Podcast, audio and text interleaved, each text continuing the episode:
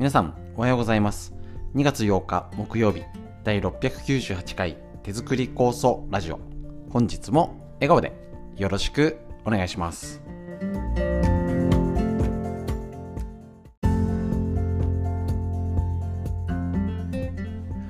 こちら手作り酵素ラジオは埼玉県本庄市にあります芦沢治療院よりお届けしております。私の母親が手作り酵素を始めて今年で40年。北海道帯広市にあります十勝金星社川村文夫先生に長年ご指導をいただいておりまして家族で酵素のみ治療院ということで勉強会酵素の仕込み会などやっております。次は春の酵素です。こちらラジオえっ、ー、とですねコロナ禍でスタートしまして耳から学べるということで大変好評いただいております。家事しながら作業しながらながらで聞ける移動しながらですね容量も食わない。で、えー、とこちらのラジオですね。酵素酵素って一辺倒っていうよりはみんな知りたい東洋医学の知恵とか脳のこと身近な話題を取り上げて少しでもねあの皆さんの健康の、ね、元気になる一つの助けになるための情報。プラスお友達や家族にえこういうの知ってたみたいな、えーと、ネタになるようにお届けできたらと思いましてやっておりますのでぜひとも一緒に学ぶ形式で勉強していけたらと思います。本日も短い時間ですけれどもよろしくお願いします。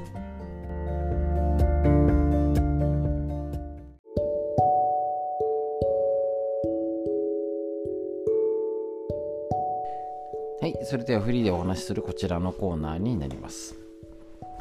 で、本当にね、寒い、なんか雪が終わった後、なんかちらほら残ってますけど、普通なんかね、ーってあったかくなるよりはなんか寒いなっていう天気が続いて天気がねしばらくあったかいあの寒いなっていう空気がね冷たい感じ？やっぱ違いますよね雪が降って。なんか全体の空気土の温度も下がった感じ。の後に一応天気予報がですねえっ、ー、とこちらでですね。えっ、ー、と京都明日。さらに3連休あ3連休続くんですよね。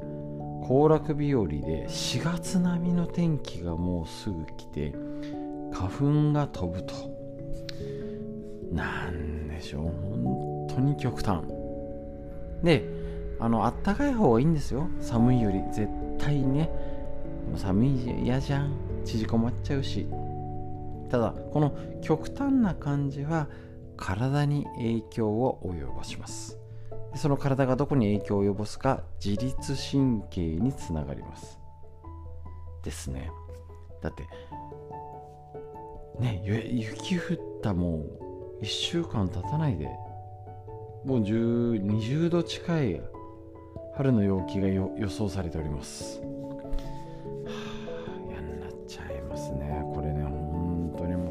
冬秋もおかしい冬もおかしいなんかずっとなんか地震だかなんだかいろいろあってなんかいろいろおかしいの春もおかしいみたいになっちゃう中でで、えーと、除菌殺菌してもう大変ね常在菌を大変な状態になった。今から見てこれで上がったらそれ多分ね花粉症多分ねなってない人もなったりなんかおかしいムズムズだったりおかしい出方するかもしれないんです。でそれをちゃんと分かって予測しましょうね。そりゃそうだよねっていう。今までだと違うじゃんみたいな。なのでこの花粉症対策っていうのも本当に気合い入れてやらないとやばいですし今のうちから免疫力考えたら血流ですね。なのでしっかり、えーとお腹の流れ温めたりとかですね。巡りを良くする手先足先ですね。ここをね整えていくしかないんですよね。もうねあのー、花粉を受けないって無理ですしねマスクしててもね。でまたマスクしてる。この花粉が冬が寒いからマスク。花粉が寒いからマスクもずっとマスクじゃんっていうことにもなるしね。この辺ねしっかりね対策をできるかどうか。もう後手後手はねもうそろそろやめましょう。本当に。予測できるし。できないのはしょうがない。しえー、っとね思った以上に調子が悪くなっちゃう。年齢とともにとかあります。もうしょうがない。だけどねもうこの時期花粉が増えてこんな変な天気でずっとおかしくて調子悪くなるよね。もう織り込みに済みにしたらどれだけ気持ちが楽になるか。一番はなんでこうなっちゃうのが大変です。ですね。なのでこの花粉症、えーと、3連休なんかまたね3連休また読めないんですよねその後がね。ひとまずはえっ、ー、と朝晩が寒くて急にこれから暑くなる。ですね。でえっ、ー、とまあ11、えー、と3連休えー、と3連休明けも暑明けに暑くなるのかですね。なのでこの辺を、えーと、気をつけて花粉も対策もそうですし自律神経対策もそうですしお腹の調子対策。ぜひみんなで、えーと、これを例えばお友達とか離れた家族に気をつけてねなんか今体調大丈夫？とかね。今結構熱風邪ひいてコロナだまた増えてますからね。声かけ合って今大丈夫な人もそりゃ急にあったかくなってね。雪降った後にそんなまな春の陽4月の陽気ですよ。ありえないじゃんっていう。でもそれをちゃんと情報を共有して気をつけてね。ね、だったおなお腹の調子どう？ご飯どう？顔色どうかな？そういうことをやっていけば少しでも元気な方向に生活できると思いますのでみんなで声かけ合って楽しく元気に生活していきましょう。フリーのお話以上です。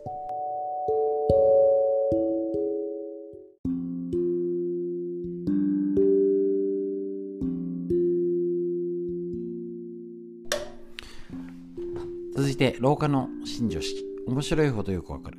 細胞の寿命を伸ばすコツ。老けない人はここが違うということで根室秀樹先生の宝島シャムックよりやっていきましてこちらの大判でカラーでめっちゃ見やすい絵ばっかり。ね。分かりやすくなったパート3の、えーと、食事編を続いて老化を予防する生活習慣。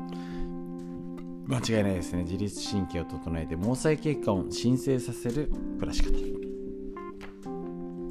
ちら 1, ページ目いきましょう。もう後半ですね。血流不足から減少した毛細血管は行動し始めたその日から蘇る。いいですね。毛細血管の減少は内臓の老化に直結し毛細血管が減少したら老廃物。溜まって内臓がやばい。血管がやばい。ここ大事ですね。毛細血管の老化とは細胞の新陳代謝がうまくいかなくなり老化が劣化が進んで血が通わなくなるゴースト化のこと。ゴースト化したり何でも横文字使うのいいですよね。もうね。毛細血管はやがて消滅してしまいます。全身に栄養素と酸素を運ぶという重大な任務を持つ毛細血管が減少してしまうと老化の波は全身と広がります。毛細血管の減少を止め減ってしまった分を新たに増やすことはできないのでしょうか。答えはできるです。毛細血管には独自の修復申請機能があるんです。毛細血管を修復する細胞には多彩な物質を分泌して血流を改善し血管を守る働きがあります。その担い手はアクセサリー細胞とまた何でも横文字です。アクセサリー細胞と呼ばれる。ね。もういもう省略します。なんたら細胞とかね。なんたら細胞。このけあ、えっと、この血管の、えっと、痛みを内側から修復する働きがあるよということなんですね。何より注目したいのは近年発見された血管新生機能漢字が安心重要な毛細血管が途切れた時枝分かれして増えていくという機能でゴースト化した血管を蘇らせる鍵となります。なんだかよくわからないんですけど結局細胞も血管も元気に修復して回復できると。昔はねもうねあの脳の神経細胞も壊れたらダメって言ってましたけど修復できると。でそのために大事なのが自律神経ってことなんですね。結局交感神経要はリラックス状態。睡眠入浴呼吸。やっぱりじゃんと。これが整って自律神経血管がえ、ー、とふわーっとして血流も良くなってリンパ球が働くと血管の状態良くなって血流良くする。食事。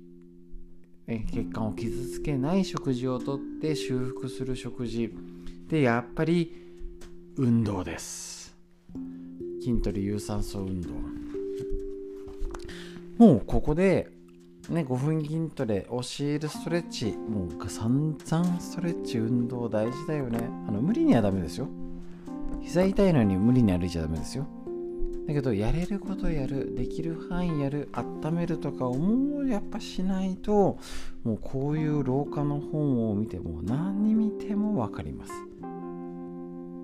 しょうがないよね。病気になったり老化したりとかああそうなっちゃうのしょうがないよねっていうことをしててなっちゃうんだったらもうそれで酵素飲んだって追っつかないと思います。し逆にちゃんとやれることやってる方普段食事も気をつけて温めてちゃんと頑張れてる方おめでとうございます。もう自分で選ぶしかないですし人のせいじゃないですからね。自分で選んでどの道を行くか。一緒に。ちょっとねめんどくさいんですけどいい道に行けたらと思います。廊下の話以上です。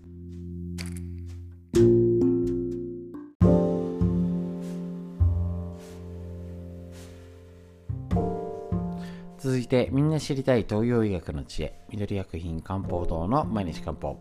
体と心いたわる365のコツ。桜井大輔先生の夏目社よりお届けしてこちらのページ。一日日めくりカレンダーのごとく勉強になりますね。2月8日のページ。鼻水が黄色っぽく粘りがあるなら冷まし水っぽいなら温めて。鼻水が黄色っぽく粘性が高い時は鼻や喉など呼吸器系を支え支え心配しているあ支配している肺がやられ粘膜が炎症性の熱を持っている状態を疑います。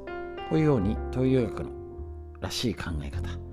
自宅でできるケアの方法をこのページ本を読みながら勉強していきましょう。鼻水大事な情報ですこのね液体。体から出る液体はサインの証悪さをしているのは風邪のウイルスや花粉などのアレルゲン。鼻水に加え目の充血や目鼻喉肌のかゆみ口の渇きも感じるならばまさにこのタイプでしょう。熱を冷ますおすすめの食材は下記の通りです。もし水っぽく流れ出る鼻水なら冷えにやられているので逆に体を温めるかような今言う食材を取りましょうと。まとめてドラッと言いますのでいきましょう。まず熱を冷ます食材。野菜で言ったら水菜セリ大根ほうれん草セロリ春菊白菜レンコンゆり根。果物で言ったら梨柿オレンジレモンリンゴビワバナナパイナップルキウイフルーツイチジク。他で言ったら豆腐湯葉ハマグリこんにゃく白ごま緑茶ですね。湯葉食べないな。群馬の温泉ですね。体を温めるおすすめの食材。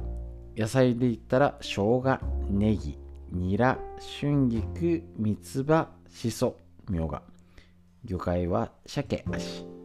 スパイスは調味料。シナモン唐辛子山椒胡椒フェンネル黒砂糖と。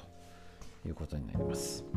まあ要は鼻水っていうとその免疫力ね、風邪かどうか元気になるっていうのに合わせて食べるもの、ね、少しでもね、1個だけでもいいですね。生姜とかネギとか。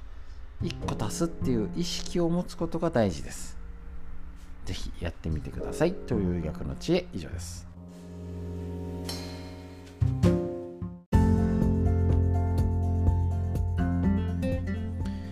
はい。ということでいかがでしたでしょうか？天気の移り変わり。雪がなんか都心部は大変なことになっておりましたけれどもえ、ー、とまたねすぐ違う元気をねしてね切り替えなきゃいけませんのでやっていきましょう。はいじゃあ上を見て空を見上げてしっかり心と体のストレッチ深呼吸していきましょう。息吸って吐いて肩回して背筋回して息吸って吐いて素敵な一日が始まりました。皆さんにとってより良い一日になりますように。本日も最後までお聴きくださいましてありがとうございました。